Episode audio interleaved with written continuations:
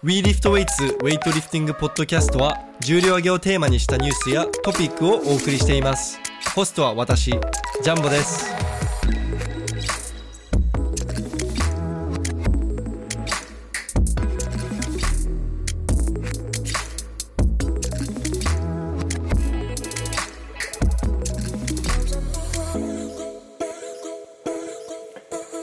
はい、皆さん、こんにちは。We Lift Weights のジャンボです。アジア選手権ダイアリー7日目ということで、はい、今回はですね、えっ、と、男子81キロ級撮影してきたばっかですので、それの報告をしていきたいなと思います。はい、まあ皆さんご存知の通り、男子81キロ級といえば、あの中国のリダインそして中国のリュウ・シャオジュン選手が出る階級ですね。ルー・シャオジュン選手がですねトレーニングホールでもう本当に調子悪そうでもうずっとなんか腰ひねってたりこう氷とか当てたりマッサージしてもらえもらったりとかしていてもうなんかずっと痛そうな辛そうな顔をしていたのでもしかしたら今回ルー・シャオジュンあんまりパフォーマンス良くないんじゃないかなと思ってたんですけれどもそんなことはなかったです。はい、普通にルー・シャオジュン選手が1位、はい、ダントツ1位ですね。えっと、174キロスナッチと199キロクリーンジャークでえーっとですねそうですね。トータルが373ですね。373キロで1位で174キロスナッチは、えっと、世界記録だったんですけれどもはいえっともともと世界記録は173キロでエジプトのモハメド・イハブ選手が2018年世界選手権で取った世界記録なんですけれども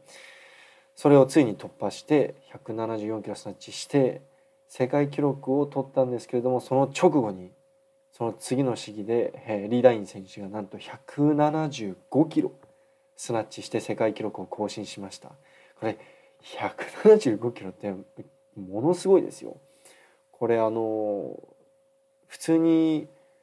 あの96キロ級とか102キロ級109キロ級でも全然通用するようなスナッチの重量なのでこれを81キロ級しかも23歳の選手がこんな若い選手が取るとは思いません思いませんでしたね。はい、で残念ながらリダイン選手クリーンジャークであのクリーンはまあまあ軽そうだったんですけれどもちょっとパワージャークがいつもよりこう高さが足りてない感じでその3試技とも全部失敗してはい残念ながら失格トータルがないという結果になりましたね。でリュウ・シャオジュン選手は、まあ、先ほど言った通り第1試技で199キロクリーンジャーク成功して、えー208キロ世界記録のクリーンジャークに挑戦したんですけれどもまあ残念ながら失敗クリーン、えっと、第2試技でクリーン成功して、えースクワットジャークで失敗して第3試技はもうクリーンで失敗してしまって、まああのまあ、本人も199キロクリーンジャークした時点でもう優勝は確定していたのでまあそのなんだろうもしこれが208キロクリーンジャークしないと優勝できないっていう状態だ状況だったら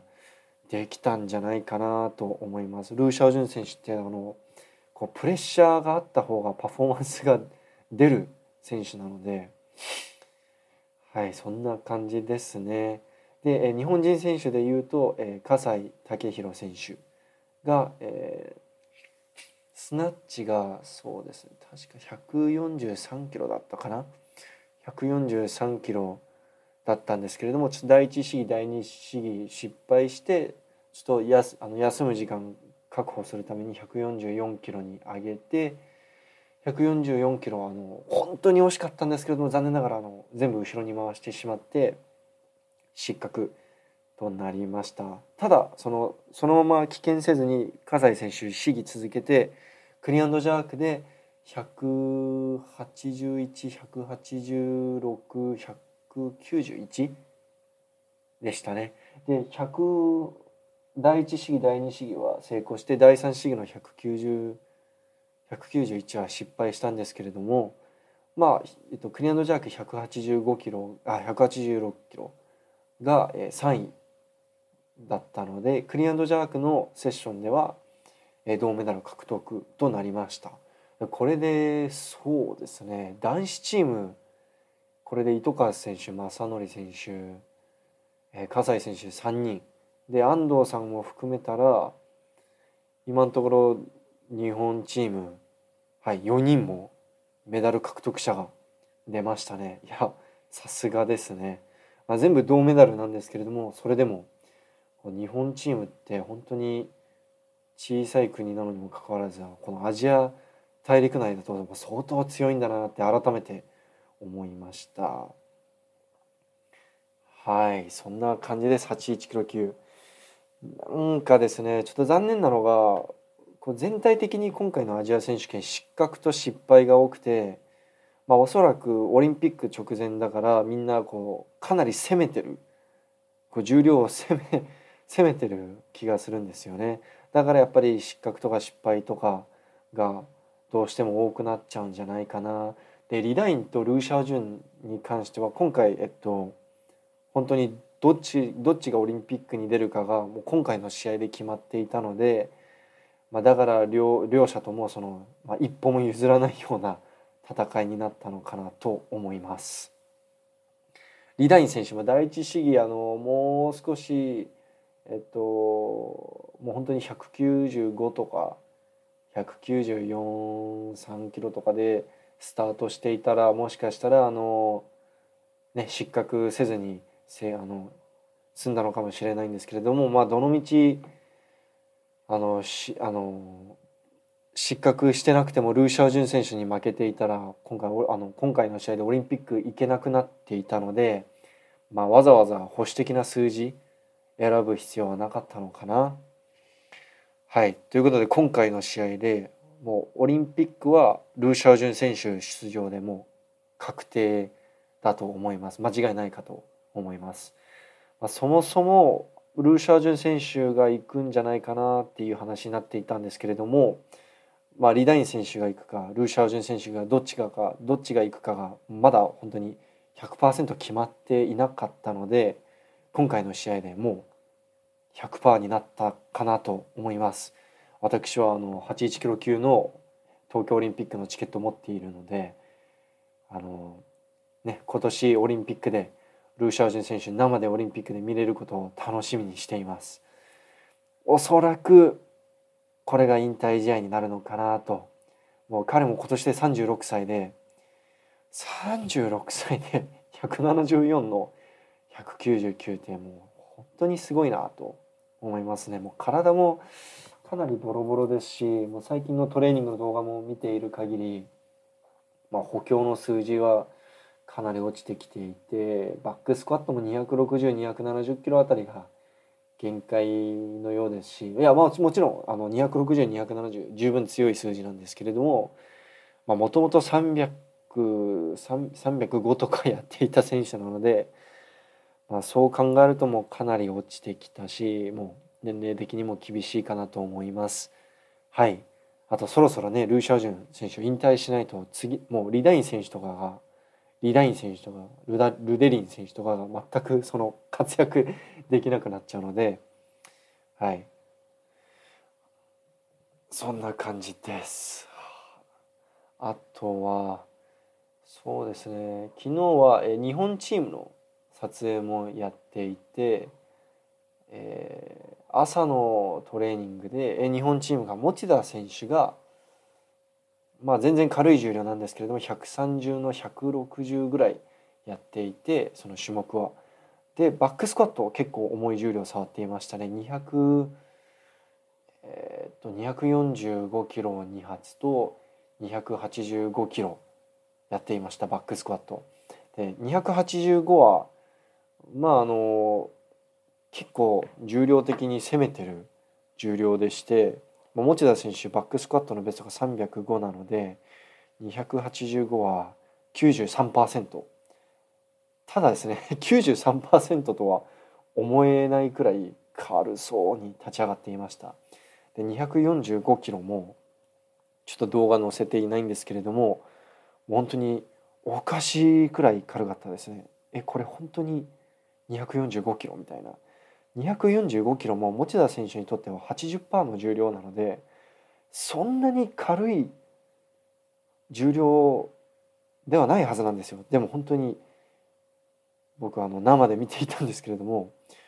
本当に 60%65% ぐらいに見えましたね。もう立ち上がる速さがやばかったです。もう横で村上選手も「軽っ!」って 突っ込んでました。はい。あと白石選手が135キロスナッチだったかな。あと170キロクリーンジャークだったような気がします。ちょっと今手元に動画がないのでわからないんですけれども。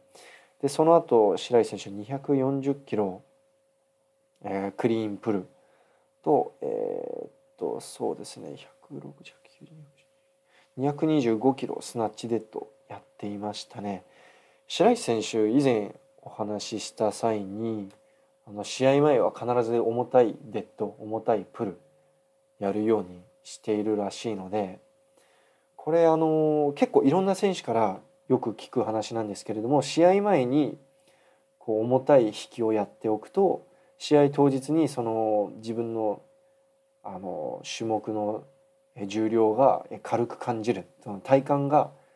軽く感じるって言ったので、まあ、白石選手もおそらく似たような理由で試合前は重たい重量やってるのかなと思いますね。そういえば重たいプルといえばリダイン選手も、えー、試合3日前くらいに265キロぐらいクリーンデッドやっていたので、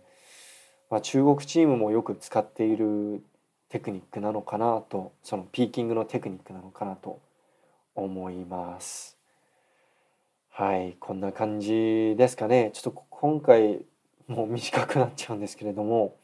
今もうほとんど試合がですね試合がもう残り3日ぐらいしか残ってなくて